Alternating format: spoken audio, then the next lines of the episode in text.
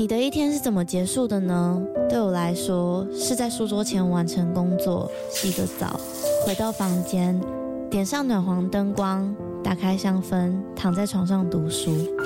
这时候有个可以稳定支撑身体的床垫真的很重要。德国 Emma Hybrid 独立筒床垫陪伴了我好几个夜晚，习惯侧睡的我起床也不再感觉到腰酸背痛。而且还有一点很重要的是，在换了床垫之后，我们家的狗狗半夜在旁边动来动去，我也都没有被吵醒过。德国 Emma 是欧洲销量第一，获得超过七十五项国际奖项的床垫品牌。现在他们在官网有母亲节的优惠，还可以使用我的折扣码 Lily 八八八再打九折。那如果你买了不喜欢怎么办？放心，他们有提供十年保固、一百天的免费试睡服务。大家好好睡吧，晚安。Hello，欢迎收听《他说犯罪》，我是 Lily。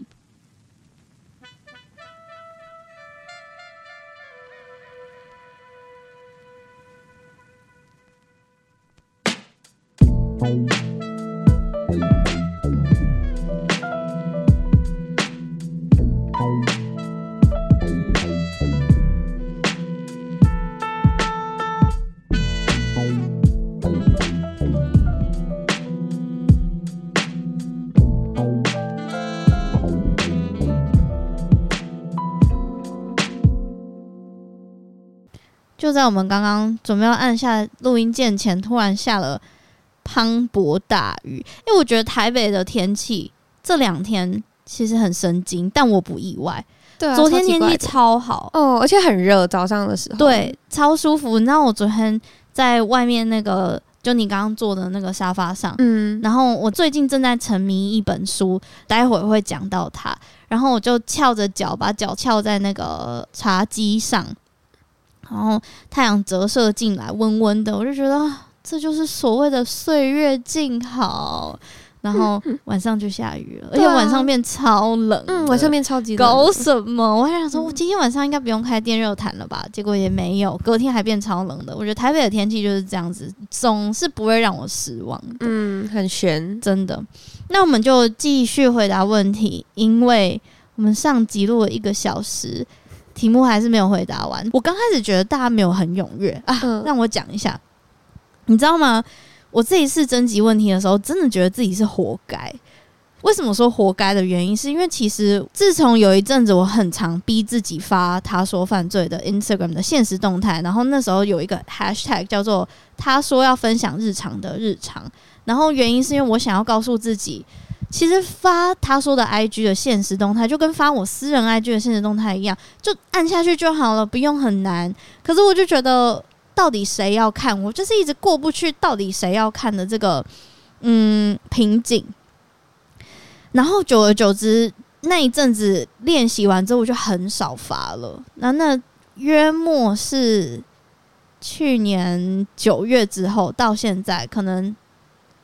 五个月快半年了，我都很少发动态，所以这一次在久违招募问题的时候，根本招不到，然后大家互动很低，然后我就觉得啊，你活该，因为社群媒体就是这样子，如果你互动越高，或是你发动态次数越高，大家就会越看嘛，对，那你点的越频繁的话，它就会在越前面。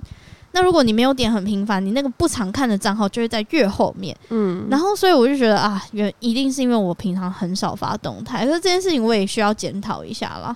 然后就觉得啊，我该真不到问题，但好险后来问题陆陆续续，在你后来有发过一次，然后大家就有。问蛮多的，对，加上我自己在我私人，就是我本人的 IG 也有发，然后也有一些听众问问题，我想说奇怪，你们为什么不是他说犯罪问，那我们私底下问干嘛这样子？但都是问同一个人呐，所以呃，我们继续回答问题，因为问题还蛮多，然后这一集会剪成上下集，会应该会在除夕跟初一出，今天这一集是在初一，嗯、好，好，下一个是在他说犯罪 Instagram。得到的问题，这个问题非常的 straightforward，我爱。嗯，他问包红包给长辈大概包多少？嗯、呃，我今年没有包红包给我家人，我没有包红包给我爸妈，原因是因为今年三月我们要一起去关西，然后我跟我爸妈说，那我从来没有带你们出国过，这一次出国的机票跟旅游费就我包，但我今年就不包红包给你们。他们就说：“哦，好啊，没差啊，这样子。”那可是去年前年我有包，然后哼。突然要公开自己的红包数字，觉得有一点赤裸诶、我之前还在当社畜的时候，就还在前一份工作有正职的时候，两个人爸爸妈妈一起包的话，我是包，我有点忘记是八千还是一万二了，反正就是要吉利的数字，然后一万块也不好看嘛，所以就是八千还是一万二，应该是一万二，因为那个时候有正职工作。然后去年的话，我第一年当全职创作者的话是包八千块，嗯，然后其实我觉得我自己觉得啦，包红包的数字多少，就直接跟爸妈说说，哎、欸，啊你们想要多少，或是像我们家有一年我我开始工作。应该说，上一份工作是我真正包红包的第一年。然后在那一年的前面，我收入没有那么稳定，然后就直接帮我爸妈换了那个是冰箱吗？还是瓦斯炉？其实也没有到多少钱。然后我就说：“哎、我不包红包给你们，让我帮你们换那个。”他们也说好啊。所以我觉得，就是如果呃。家长还可以接受的话，你就很坦白跟他讲说：“哎、你要多少钱？还是你要我帮你买什么？”直接跟他们讲啊，不然就是互相猜忌一下，可能太多太少，然后太多红包那边，嗯、推来推去，然后太少的话，可能又会产生嫌隙，那就直接问吧，不要猜了。嗯，哎、欸，可是我想补充问一下，嗯，那如果是比较不熟，比如说可能远方，因为像我自己的话，我的。呃，阿公阿妈他们是住在外县市，然后我也可能一年才看他们一次。那假如这样子的话，你觉得要？我会看交情呢、欸。阿嬷的话，哦、阿嬷之前身体还健康，就是她会去菜市场的话，我会包蛮多的。哦。然后现在的话，我就会包个几千块，嗯，应该是两千四吧。哦。反正，呃，因为我跟阿妈很好，非常好，嗯、我知道。对。但是如果是远房的话，那干嘛包？对啦，对远房的话，我觉得宁愿我把它拿去买年菜，然后就是大声的说、哦、今年年菜是我买的，然后不要包，让大家都有快乐，呃，比会比较好。呃，或者是买什么饮料吗？对啊，对啊，对啊，我觉得让大家一起有那个。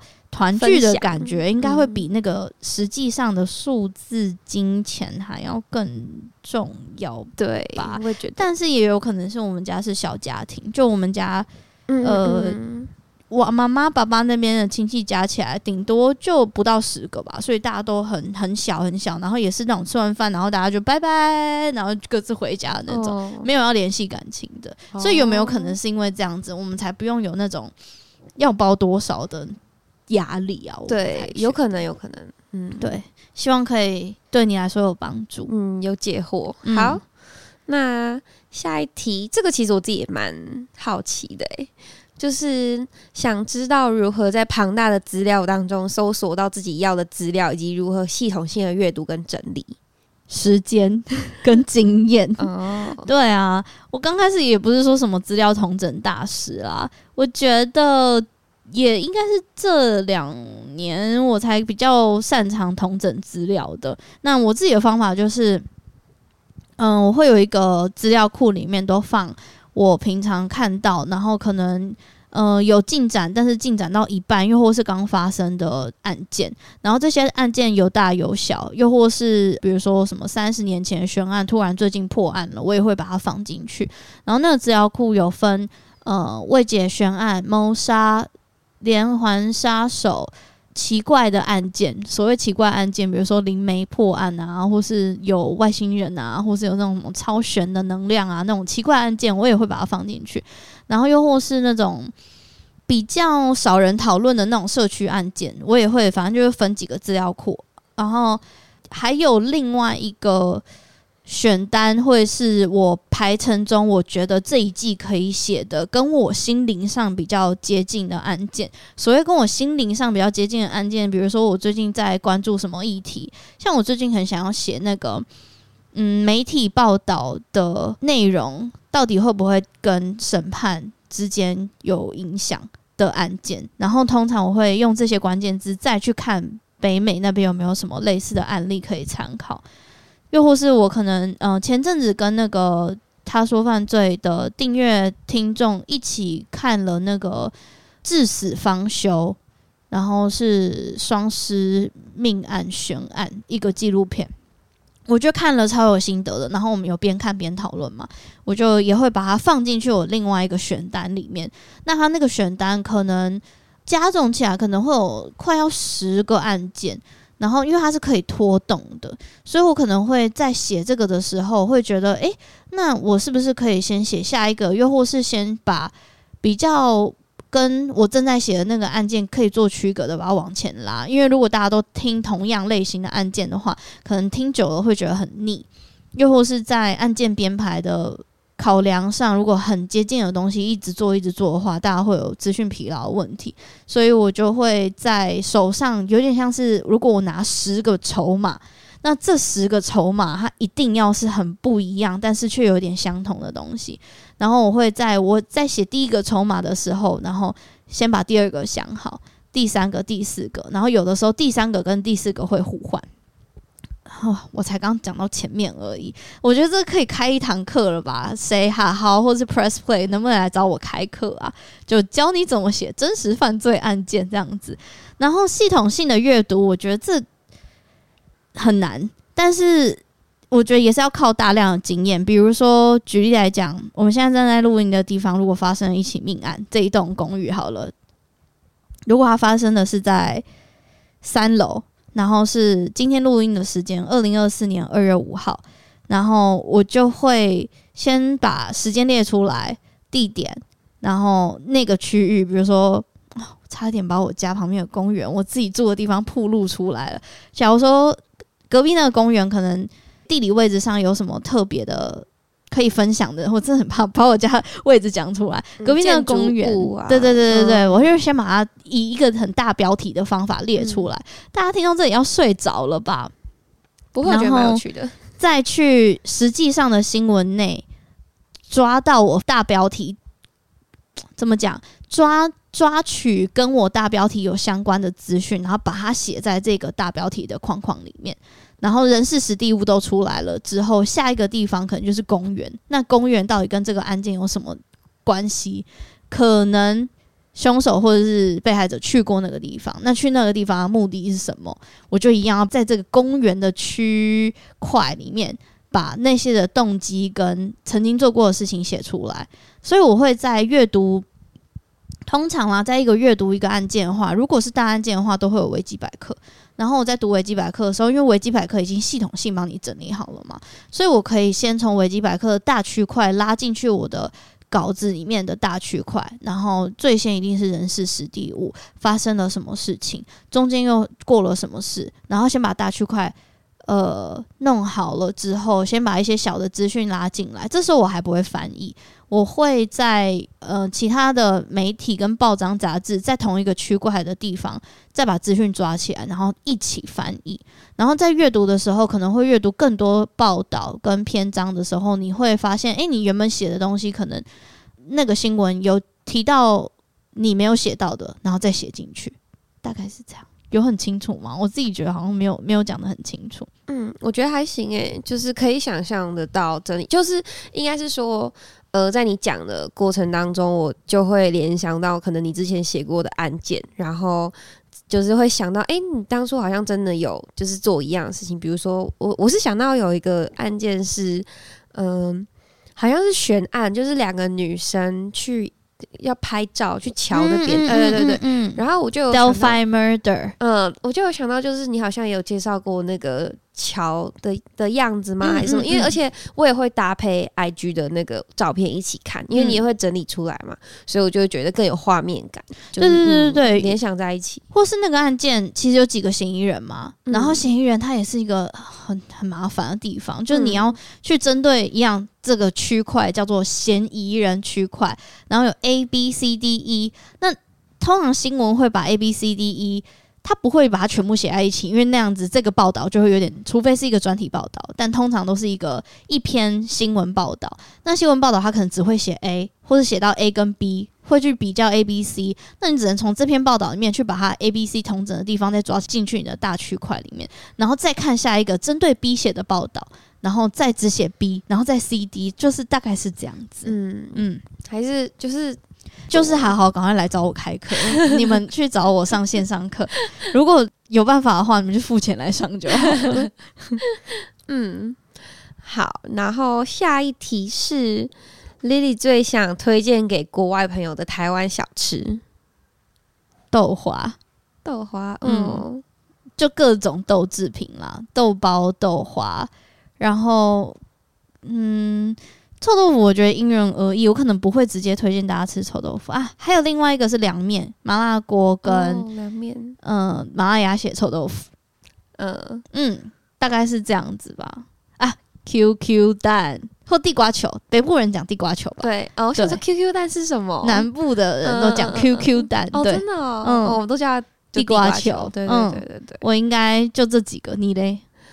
好，我第一个想到的可能还是还是臭豆腐诶、欸，不过豆花确实诶、欸，就是那种豆花芋圆呐，嗯，然后那种粉圆那种的，我我自己也很爱。或如果夏天的话，就是芒果啦，芒果、荔枝、龙眼、芭乐，就是一些很特殊的，可能凤梨。凤梨，我觉得欧美吃得到味道不一样哦。对，可能就是，我这样讲会不会被骂？台湾是亚热带地区吗？嗯，应该算吧。对，就是我们这个这个地带可以吃得到的特殊水果。嗯，嗯，我会我会推荐大家。我觉得台湾的水果真的是一定就是外国人一定要来吃吃看的。嗯，对，对啊，又或是那种宁夏是有卖的那一种剉冰上面，然后一堆水果。嗯嗯嗯，嗯，像以前西子湾会有的那一种大桶冰，我觉得那个也是蛮可以推荐外国人吃吃看的。嗯。哎，说到夜市，我去夜市的时候都会吃葱抓饼。嗯，我我我是吃那个胡椒饼哦，胡椒饼也是，我超爱胡椒饼。啊、中正纪念堂旁边有一间很好吃的胡椒饼，你知道吗？我好像知道那一间大排长龙，哎，嗯，很长很长排队，嗯嗯嗯、那间很好哦，就是南门市场对面，然后是红色的招牌，我好像知道，然后三个字，嗯。还有饶河夜市那一间是不是也很有名啊？饶河夜市，饶河夜市门口那一间也有一间胡椒饼，超多人买的。哦，反正胡椒饼很好吃啊，我觉得会踩到、嗯、会踩到雷的胡椒饼，那这真的代表他做的蛮差的。胡椒饼应该很难不好吃，我也觉得。对啊，觉得。嗯，好，下一题是。想知道 Lily 的书单？问的好。嗯，我最近我刚刚不是有讲到我正在沉迷读一本书吗？它是由记者胡慕琴写的一本非虚构的写实小说，又或是非虚构的实际报道，应该这样讲更接近，叫做一位女性杀人犯的描述。然后他是在讲台湾的死刑犯林于如的案件，或是他的生命故事。然后。林云如她会被判死刑的原因，是因为她涉嫌谋杀了她的丈夫。那她谋杀的方法是，她的丈夫在因为身体不适，然后去医院挂号入院之后，在林云如的陪伴、看护、照顾之下，然后过世了。那时候刚开始想要以意外结案，但不过是在检察官调查跟林云如先生的家属在看的时候，发现。怪怪的，那他们怀疑他是不是谋杀他的先生，然后后来询问过护理师，才发现，诶，好像确实是在他先生在入院的期间，然后在护理师没有看到的状况之下，他的点滴有一两次颜色变不对了，又或是他的在注射点滴的地方，可能有几次，呃，护理师接到通知的时候是脱落需要更换的，反正就。并不是非常的正常，然后后来这件事情就转往为谋杀去调查了嘛，然后后来就认为林如有可能是要诈保，因为一查才发现她婆婆跟她的亲生妈妈也在短时间内快速的死亡，然后她的婆婆的死亡的手法也跟他先生蛮像的，然后他自己的亲生妈妈是跌倒意外受伤的，不过也有可能是用类似的手法，所以那时候嗯、去调查了，调查了之后他被判了两个无期徒刑跟一个死刑。不过这位记者胡慕琴他其实嗯、他其实，在书里面有写有说他写作的动机，其实第一个他是女死囚，等于说他是台湾少数的女性死刑犯。那另外一个是他的案件调查过程中，其实有很多奇怪的地方，又或是在减掉单位有很多未审先判，又或是很多臆断、很多推测，然后很快速的就决定要给他死刑。那我觉得这本书写得很好的地方是，我自己觉得让我停不下来的过程中，是慕情在尝试接触。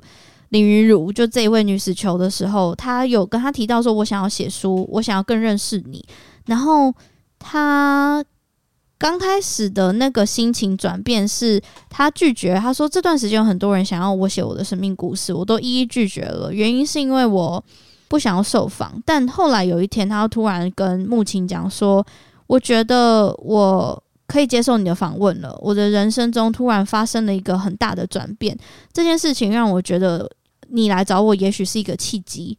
然后后来又发现了另外一个转变，我就不爆雷了。但是我刚开始以为这一本书是一个以一个很高角度的方法去描述，或是去讨论，像以往以往台湾的嗯非虚构的这种出版作品会写的一个很高角度在描述一个。死刑案件或者死囚案件，但我还发现，嗯、没有，慕情是真的把他跟林云如的人际互动关系的这个过程写得很清楚，包括慕情他自己在嗯实际做调查的一些心理上的转变，跟一些他发现他很纠结的地方，都写得很清楚。那因为我其实我也有曾经写过信给。也不能说曾经就一直都有在通信，然后也有去，呃，每个月会去拜访台湾目前还在等待被执行的一位呃死刑犯，但他有可能是个冤案的一位对象。然后我好像我不确定是不是因为我有跟他相同的经历，然后有的时候在每次接见结束过之后，我也都会去回忆起当时接见那短短十五分钟我们讨论的过程，然后会去想一下他讲出那句话的动机，或是。呃，就是会有很多思考啦，所以我觉得慕情的文字啊，会让我想到我自己的事情，然后我觉得很贴切，所以我目前只看到三分之一而已。我的那个笔记荧光贴跟我那个折角做记号已经折到，我已经就是反正就是很多折这样子。那嗯，这本书我之后会想要邀请慕情来跟我一起讨论，而且我还正在思考。他可以做出怎么样？我觉得他可能是一个实体的活动，也不一定。我还在思考，那当然也要看他的意愿。所以蛮推荐大家可以在年节期间读完这一本书的。它有电子书，可能就快上了。现在有纸本书。然后另外一个我的书单，就是我从二零二一年推荐到现在的是《沼泽女孩》。这本小说是那个德利亚·欧文写的，后来有翻拍成电影，但我还是非常推荐大家去读小说。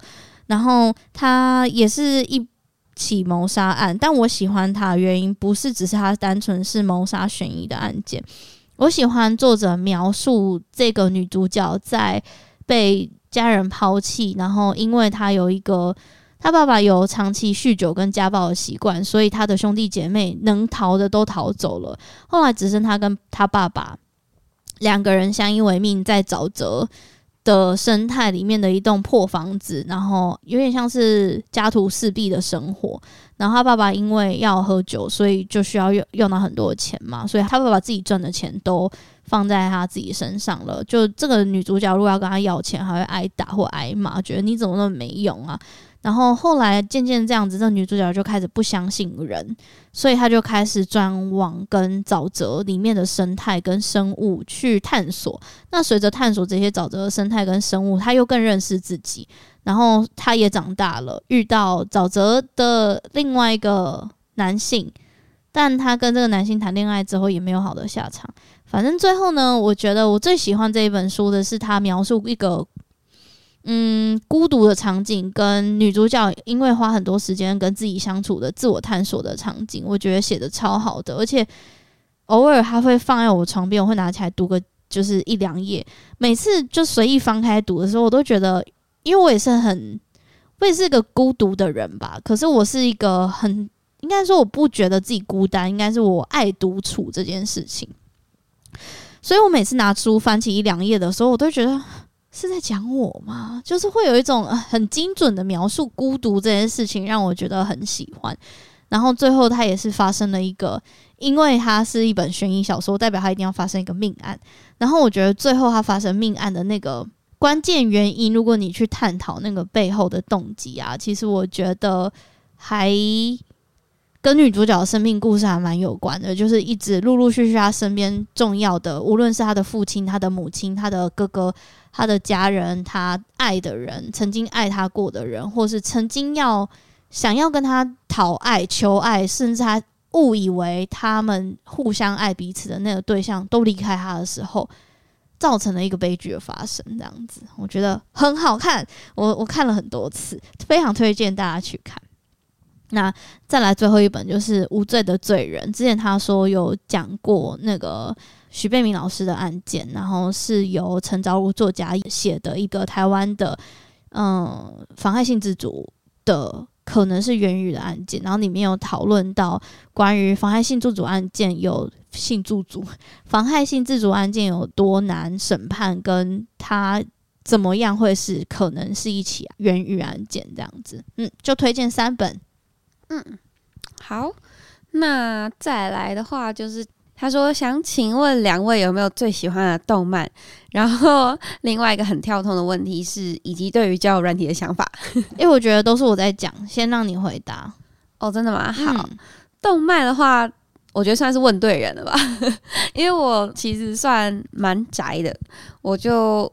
蛮喜欢看动漫的，然后我比较喜欢的动漫类型是那种热血少年动漫。然后我最近呃又一直在看的是《排球少年》。《排球少年》真的是我觉得是每个人都一定会很很喜欢的，然后会觉得很感动的。然后每个人都会在里面找到共鸣。对，应该是说大家都会就是会觉得呃很热血，然后会觉得就是。会觉得，呃，嗯，就对，然后 什么啦，又讲跟没讲一样，没有，我就会觉得大家就都会很喜欢，因为其实它里面的角色，它你想象中的很多动漫，比如说《咒术回战》啊，或者是什么，呃，那个那叫什么、啊？什么？间谍加加酒，就是类似那种的，嗯，你就会想象是它会有一个反派跟一个正派，嗯，可是。排球少年他是没有任何一个立场，然后排球少年，我知道你刚刚是不是在讲那个 Mizuno Kokyu Ichino Kata，没错，他叫什么啊？他叫什么？David，他叫什么？什么忘了，好，大家已经知道我要讲什么。对对对对对，哎，那些叫什么？可是我我们为什么两个会一起失忆啊？那一定是他的名字不好记，四个字。好，你继续讲。好，然后我觉得就是。排球少年，因为他没有任何有啦，他有立场啦。他他就是以那个屋野去某一间高校去做一个，就是他们的努力的一个过程。可是他在跟每间学校比赛的时候，比如说他可能会跟那种鬼灭之刃，对，鬼灭之刃好笑，Okay. 我们两个一起忘记。好，就是我觉得作者在描述每一间学校的时候，每一间学校都会有个故事。因为我不知道你知不知道，就是他们的排球比赛是他们会挂一个横排在比赛现场，就是每一间学校它会有一个横牌，然后它那个牌子就是会代表说那间学校的可能他们的风格是什么，然后他就会从这个风格里面他去做每一间学校的一些描写，然后就会觉得说哦，每间学校都有自己的一个小故事，然后每间学校他们都很努力，他们我们是有一个。主角是希望乌野高校可以赢得这场比赛，可是其实你在看的时候会觉得，就是不会觉得说，哦，今天有一个反派，我一定要很讨厌他，怎么样的，这个动漫不会。然后我自己也蛮推荐另外一个热血的少年漫画动漫，是《强风吹拂》，那个我真的哭到一个不行，我在我就是一就是很很大声的在哭，就是这么严重，这样对我是这样子在哭，因为真的蛮蛮感动的。嗯、对对对，那它它比较短，它跟《排球少年》比较起来，它是只有就是可能十十几二十话。那它也是运动吗？对，它也是运动，它 Okay 是在讲。那个香根易转的样子，嗯、对，就是在讲那个跑步，然后是讲的通俗一点，有点像大队接力，嗯、但是是慢慢来的那种，就可能一个人要跑很长。欸。那我问你，你是喜欢热血本身，嗯、还是你是喜欢主角们，或是主角与配角们角色的羁绊呢？呃，我觉得也有一点点诶、欸。OK，就是嗯，我喜欢的就是那种感动的感动的场景。那你有喜欢跳脱出运动？你有喜欢运动？就赛事这件事情吗？哦，我自己以前的高中是呃有打 HBL 的甲组，嗯，然后像现在他们今年也有进那个 HBL 的前四强。嗯、然后我在高中的时候就就是其实国中的时候就因为我就是是同一个学校，然后就是会都有一直在。关注他，然后高中到现在都还在看。就是前几天我还有去现场，有我有看到你去，对对对对对啊！所以你本身是热爱运动带来热血感的这件事情。对，其实我每次看，嗯、就比如说他们呃。抱可能抱在一起，然后都会想哭，对不对？我跟你说，我也是，我也超爱运动的。我之前推荐过啊，上次跟你见面的时候讲过，我很爱 Netflix 的一支记录美国啦啦队的纪录片，叫 Cheers。我有忘记它中文翻译，或是它有没有中文翻译了。那个就是美国的大专院校的啦啦队比赛，然后它其实已经竞争到只有两间学校会进入呃决赛。然后这两间学校每年都在互相，就是拿出自己的看家本领。然后有的时候是 A 赢，有时候是 B 赢。然后 Netflix 就发现了这个竞，就是很焦灼的竞赛，然后就把他们练习的过程记录起来。然后最后比赛就是从开始练习到最后比赛，大概有八集吧。然后中间有一些角色，你知道，大学生。你要期待他们有多成熟，他们还是会因为每天的这种体力不堪负荷，可能有一些情绪，或是因为自己某一个姿势没有办法做到满满分，但因为没有办法做到满分，所以就可能会输掉比赛的这一些自我呃要求很高的这个过程中，就是很热血，我觉得非常非常非常非常的好看。我我我自己二刷了蛮二三刷了蛮多次的，我很喜欢。那你觉得你推荐的动漫是什么？哎、欸，我跟你不一样，我反而是爱少女向比较多、欸。哎、啊，对，少女向我是看漫画。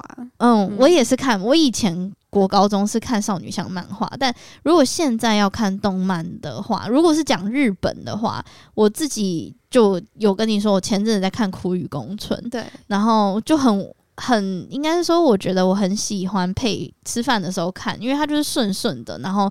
谈恋爱跟校园故事嘛，嗯、你要有什么爆点？甜甜对啊，然后二十分钟、三十分钟一集，你吃完饭就觉得、啊、可以不用再下去了，就不会有那个想要追剧的那个内疚感。然后另外一个我也很爱的是那个，我不知道有没有听过，是那个叫做《Switch Girl》变身指令。我我很爱他的漫画，然后动画的话我也爱，他后来有改编成。日日剧我也爱，可是我觉得动画最好看。然后她就是一个鱼干女，然后去上学的时候，她就是会把自己打扮得漂漂亮亮的，然后是那种班上的就是大家人见人爱的那种大美女，嗯、会有男生会去就是献殷勤的那一种。但她私底下，她只要一回家，她就会戴上那种超厚眼镜，然后把头发全部绑成冲天炮头，然后戴那个叫什么？偷哭，然后去超市里面把那个塑胶袋撑到最大，然后塞多少，反正就是个鱼干女这样子。就他有一天就在超市撞见了他的同学，但他同学跟她一模一样，也把他他同学下课了之后也是那个很丑的样子。就后来他们就互相发现对方，然后就开始谈恋爱了啊，超可爱，超可爱。就他们在学校都是嗯，就是一派正经的那个帅哥美女的样子，有有形象的，就一下一下。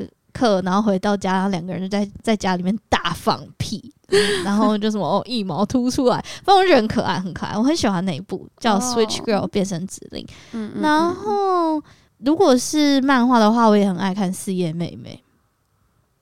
怎样？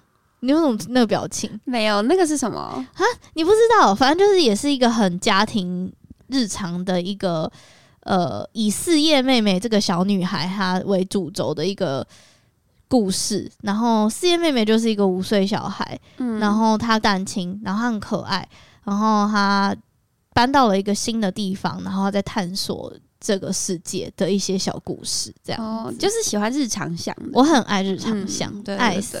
那如果是美国的话，美国动漫其实我看的蛮少的。我知道很多人会爱那个马南波杰克，我有看了一些，但是我觉得它实在是太长了。但最近朋友推荐我看，我觉得蛮喜欢的，叫做《卡罗与世界末日》，然后他也是马南波杰克的制作团队，好像是编剧出来做的吧。反正他就是在讲说。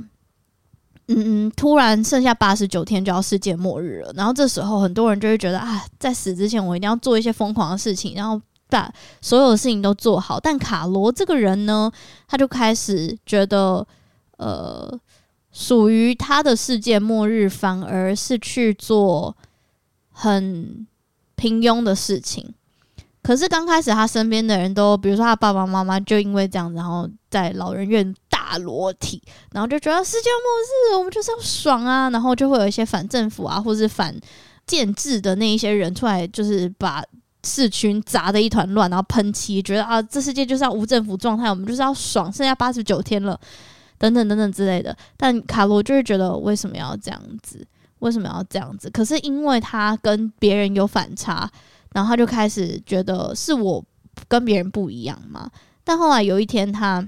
去一间商场，然后搭电梯，哒哒哒哒哒，他就莫名其妙搭到一一栋大楼的九楼，发现哇，里面是一个会计部门，每一个人都在就是例行公事，每一个人都很努力的朝九晚五在工作，他就觉得，干，这里属于我，然后卡罗就找到了他八十九天的生命目标，也就是活得像个上班族一样，好特别，嗯。然后我才刚开始看而已啦，我蛮喜欢的。嗯，对。然后对于交友软体的想法，有点久诶、欸。对，没想到这一集我们也可以聊那么久。对，对啊。交友软体的想法，我比较想要听你讲，因为我们年纪是差，我们差六岁吧？呃，对，对，六六七岁。嗯，蛮想蛮好奇现在大学生对于交友软体的看法。他可是我觉得问我好像没有很有趣诶、欸，因为。我的想法就是，我可以接受身边的人用，但是我自己不会用。应该是说，其实我的同温层都差不多是这样子，就是他们觉得，嗯、呃，交软体这个东西太刻意。应该是说，交友软体认识的感觉就有点像是我们可能就是带有目的性的。然后才需要下载，然后才需要讲话，就不太像是可能像想认识人，单纯想跟人认识这样吗？对，就有点像是可能是因为我自己从小到大的生活圈其实都差不多，所以我们认识人的方法就是可能在一个班级里面，然后就是要同一个环境，然后我们可能会因为班上的事情，所以认识怎么样的，所以我们是。嗯，就是也不会说需要去到觉得人际关系这件事情是需要特别去经营，经营对对，特别去经营，或者是特别去就是要再去认识新的人。应该说，如果有选择的话，能够实际跟人碰面，会比起想要在交友软体上面认识，有可能甚至用交友软体的人，他们的嗯目的并不是这么单纯。对，有点类似。然后比起这样子跟人实际上碰面认识还更好一点的意思，就是。对，而且应该说，我们、嗯、我们在生活当中认识的人，可能是我们的朋友的朋友，就是我们可能会有某一个地方是一定是相同的。可是当你在交友软体上面认识人的时候，你可能只知道他的长相，嗯、然后你可能只知道他就是表现出来的那个样子，嗯。但你不会知道他真正的为人是怎么样，嗯、所以你就会感觉好像有些事情可能会比较没那么合。嗯，但是如果是朋友的朋友的话，你就会知道说，哦，我这个朋友是我相信的，然后是我平常就有在接触的，那他的朋友感觉就不会有什么，就是至少有一点信赖程度、嗯。对对对，因为我非常同意。我以前应该说我自己非常少用交友软体，我曾经下载过，但是实际上我发现，我从以前就是一个很懒得用语音讯息聊天的人，除非我认为那个人值得，就是某部分我可能。呃，喜欢的那个人，我才愿意跟他用文字聊天，又或是进一步的聊天。但如果单纯要认识一个人，我是很懒得打字的。所以以前我在你这个年纪的时候，我也是有这样子的想法。然后随着我现在，嗯、开始快要接近三十岁的时候，我发现我身边的人都有在用交友软体。但是他们的目的并不是不单纯的目的，没有想要约炮，他们就完全真的只是想要认识人。然后我也发现我身边的人啊，渐渐开始可以就是在交友软体上面找到另外一半，甚至是可以进入一个蛮稳定的关系，甚至也有呃最后结婚的。然后我就觉得哇，跟我以前想象中的交友软体好像不太一样诶，甚至是我自己的朋友他们用的 App 叫做。好像叫 Hinge 吧，然后我不确定这个在台湾有没有开放，但在美国的话，它是有点像是你要先填很多个人简介，然后有很多有趣的问题，你需要去刻字化，然后右滑你的人，他不能只右滑就开启跟你聊天，而是他要回答你的设定的那些客制化问题，然后你看他的回答。你再选择要不要跟这个人开启聊天，所以它是一个更深度的一个交友软体，这样子，对啊。台湾应该我不确定，因为我真的没有在玩交友软体，但我觉得。讲回这个，我觉得我对交友软体我没有什么特别的想法。基本上你开心你情我愿，没有什么问题吧。如果你是一个很喜欢认识朋友或者很喜欢用交友软体聊天的人，就去啊。就是你也不用担心别人会觉得，呃，你跟我用交友软体，这也还好吧。我觉得没有那么严重。而且如果你真的也是想要在上面谈一谈恋爱，就是是那种哪一种恋爱都去吧。就是这个东西没有没有违法。Go for it！对啊，因为我觉得现在真的身边很少可以认识异性。假如你是为了要，就是为了想要找一个伴侣的话，身边就是随着年纪越大，而且我家人可能也 说过一件事情，就是说，呃，在学校认识的人跟在职场认识的人，那个复杂程度可能会不一样，然后目的可能也会不一样。对，嗯、我，嗯嗯。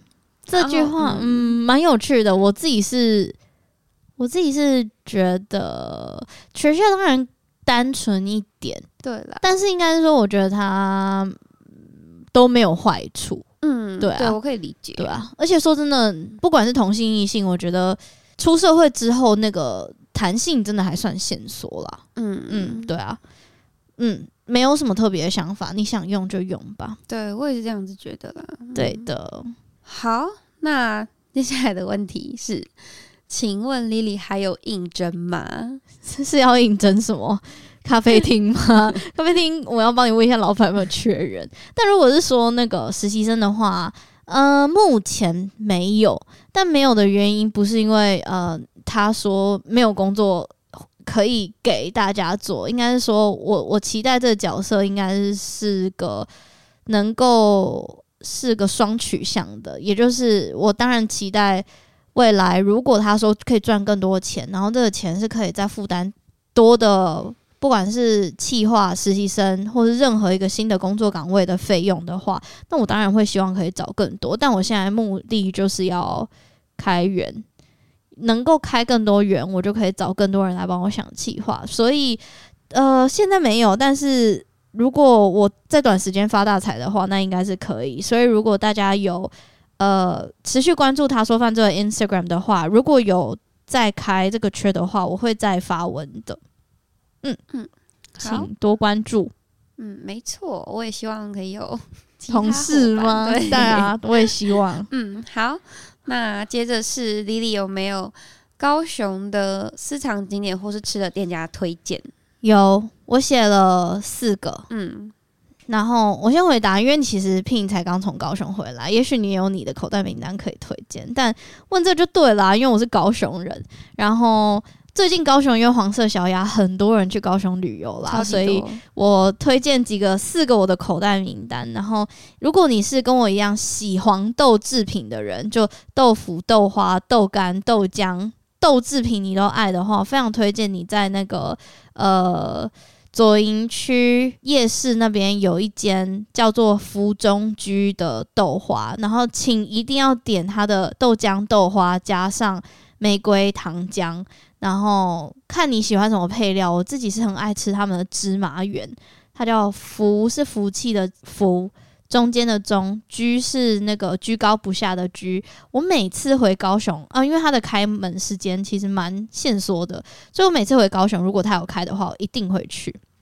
然后第二个是，如果你跟我一样热爱精致淀粉的话，我非常推荐，也是我回高雄一定会去的，在高雄文化中心那边有一间面包店，叫做 TST 面包坊。然后最佳的访问时间大概是下午一点到两点左右，那一段时间会是所有面包最齐全的。那如果你真的怕订不到，你就提前提前打电话去订。我最爱最爱他们的那个，应该叫做焦糖可颂吗？它是一个四四方方的一个类似可颂面体的一个面包，然后外面有非常脆的糖，超爆好吃。如果我没有在饮食控制的话，我是可以吃个两个的那一种。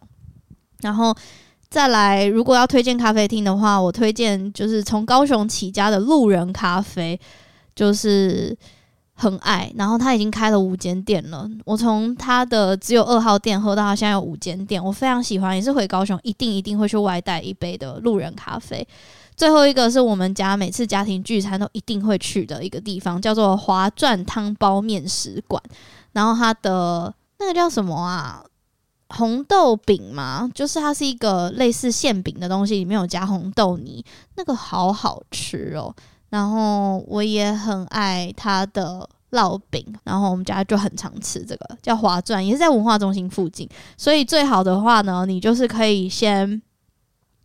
下午去路人买咖啡，然后再来去 TST 面包坊，然后买面包，再来去文化中心逛逛，然后傍晚的时候去华钻吃面食，吃完面食再到左营福中居去吃豆花。我已经帮你安排好了，对，一天的行一天的行程，嗯、对，高雄一日游，没错，观光局来找我代言，好，你嘞？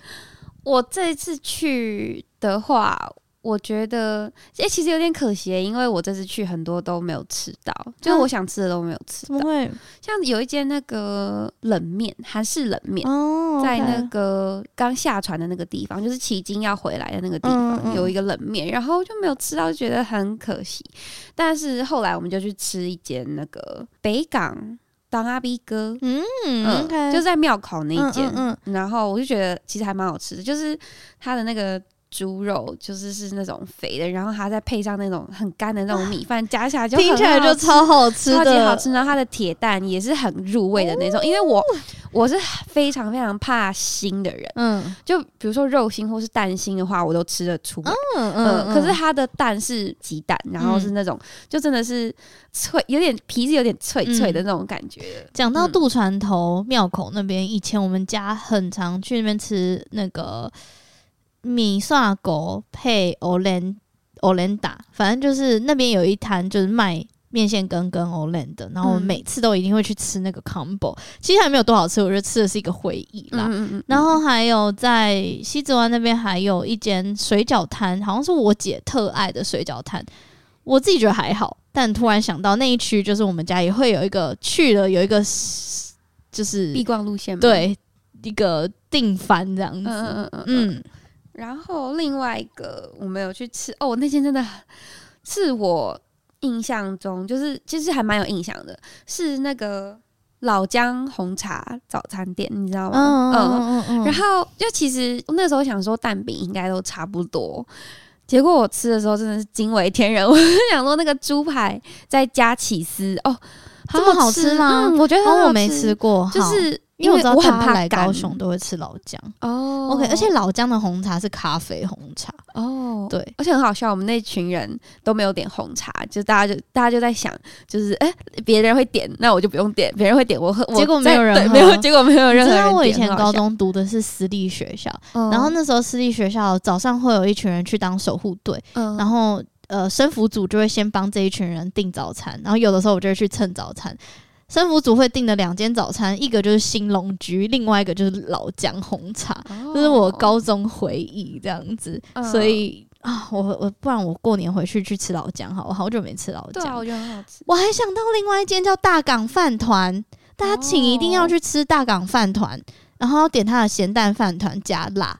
然后因为我是一个很爱吃就是酸菜的人，它的酸菜是那种嗯卤肉饭酸菜，反正不是那种。牛肉面酸菜是甜甜的那种酸菜，反正它那个酸菜也是好好吃哦。好，嗯、我不讲了，我要多私藏一点，不然到时候我回去我也要排队。而且我还想到另外一个我很有印象的那个是我的高雄 MVP，是探佐麻里的蒜头。哦、嗯，很你说蒜头本人还是蒜虾饭？蒜头本人？What？他你要点一个，它是有一个配套，它就是一个要点一个菜，然后它那个蒜头是烤的、嗯、哦。超香，因为它是烤完之后是脆。那你有吃它蒜虾饭吗？没有，因为我不吃虾。哦，对好吧。但真的那个蒜头真的是超香，超好吃。我把那个全部吃完，嗯、我自己一个人几乎是。它的蒜头真的是蛮赞的。对。但探佐马里就是大家记得要定位啊。对啦，对。嗯嗯，而且我们，我我 Lily 那时候有看到，就是我去高雄，我第一次看到，竟然餐厅外面有养黑天鹅，嗯，我吓到，对，作为北部人真的吓到，对，怎么那么大的那个？然后探佐，我个人是推美术馆店，我自己没有那么爱梦时代店，对，就是高雄有自己的 preference，嗯嗯嗯嗯。好，高雄我们就讲到这里，如果大家想听更多高雄的话，那敲碗啊，来敲。对，你们要展现诚意，我们再聊更多的高雄这样子。嗯，嗯，下一题，好，下一题是 Lily 的出门必备物品。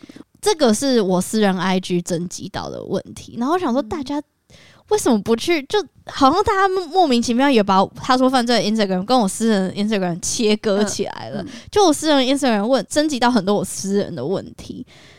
嗯、呃，我们这会做短影片对不对？好，好，那我就。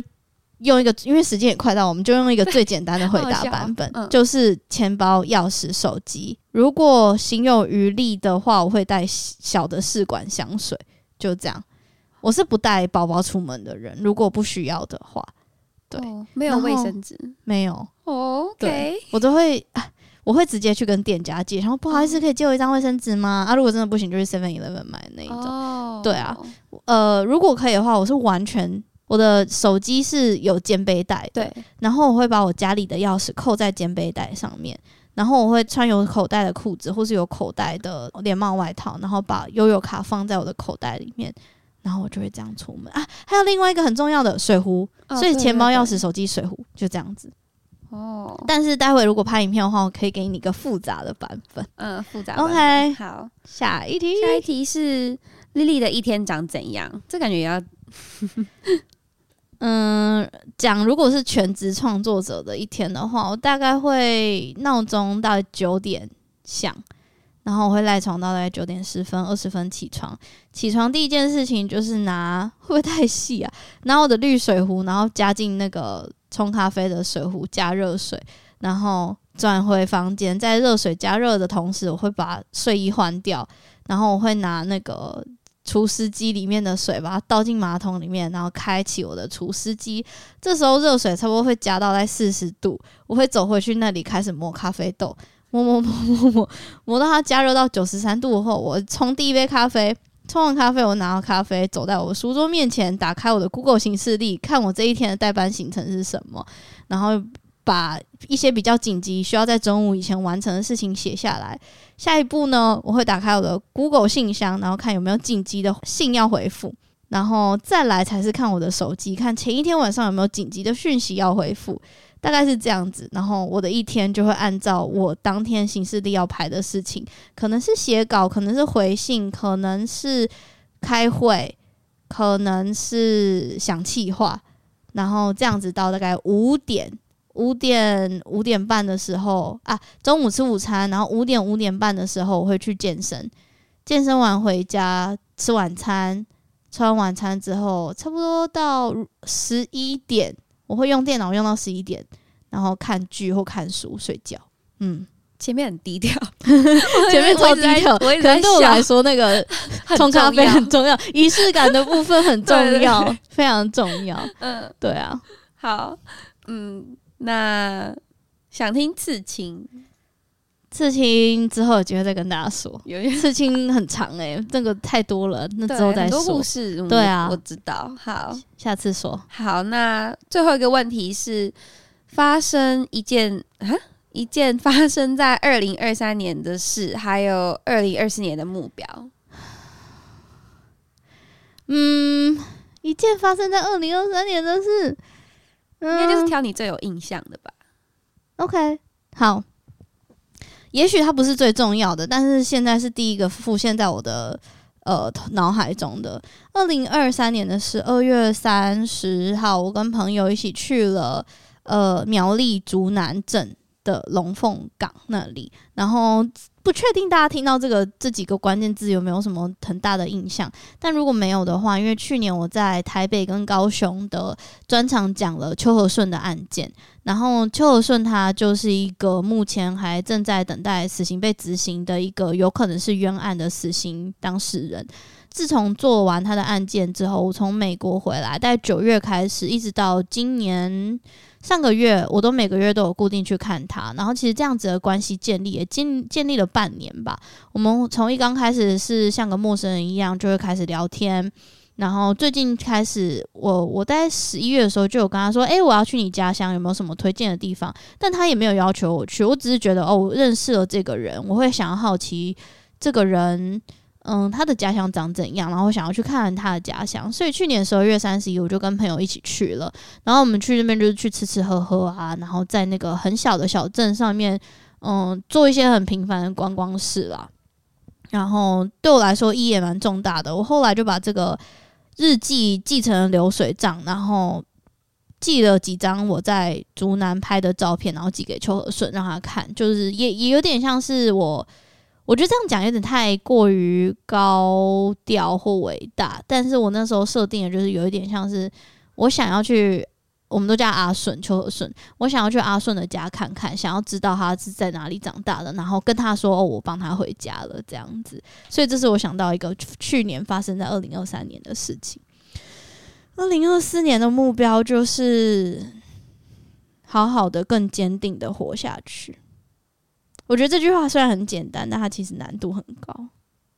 嗯嗯，绝对不是因为快要结束了，我想要赶快解决 今天这一集。但我觉得，呃，我我开始对自己没有太过度的要求，在达成目标这件事情，因为我觉得如果有努力的生活的话，目标它是会，呃。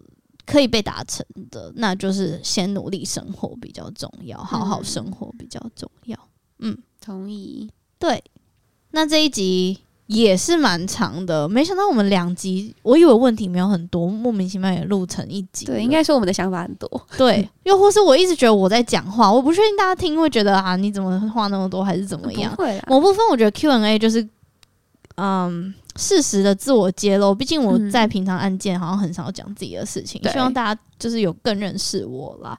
那因为现在他说多了一个新伙伴，也就是 Pin，然后呃，等于说在做新企划的量能上，大家可能会看到有一些不一样的转变，又或是很多有趣的东西，像是短影片开始，呃，可以看到更多。一些幕后花絮了。如果大家有期待我们两个一起蹦出什么新火花，又或是想要看我们两个想要做什么新计划有提议的话，欢迎大家留言给我们，或是你们可以去 Apple Podcast 留言说欢迎 Pin 这样子，就是给他给他一个这叫什么啊？嗯，嗯，欢迎仪式，对，欢迎仪式，嗯，那会很开心。对，嗯，好啦，那如果大家有想要听我们做什么新计划，或是这样 Q&A，好像聊一聊也蛮好的。我们 maybe 也可以开一个新的定时的系列，也不确定。嗯，所以就谢谢你加入他说，嗯，我也谢谢你，然后就看到我，欢迎 Pin 加入他说，然后这是你的出道节目，嗯，也之后大家应该会很。会蛮常听到他的，那我们就跟大家说拜拜，新年快乐！好，新年快乐，拜拜，拜不拜拜。